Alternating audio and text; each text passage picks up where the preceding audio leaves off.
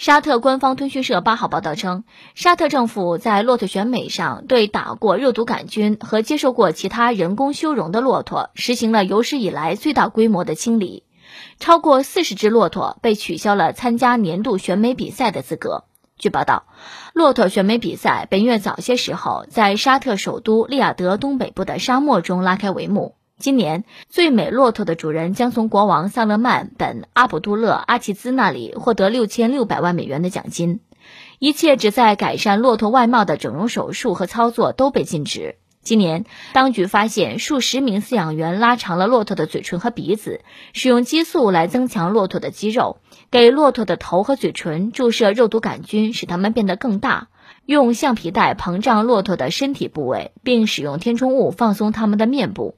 所有违规的骆驼都被从比赛中剔除。啥？骆驼选美？骆驼打肉毒杆菌？哎呀妈，这信息量不是一般的大呀！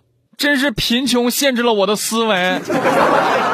我连脸都还没有开始保养，人家都开始保养骆驼了。有钱果真任性！哦，骆驼会不会嘟起嘴说：“嗯，你看我的纯美吗？”龙的，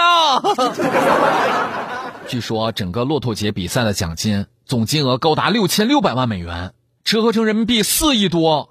哦，原来如此，谁让赏金这么迷人呢？别说了，就冲这个奖金，我都有把自己个儿整成骆驼的冲动。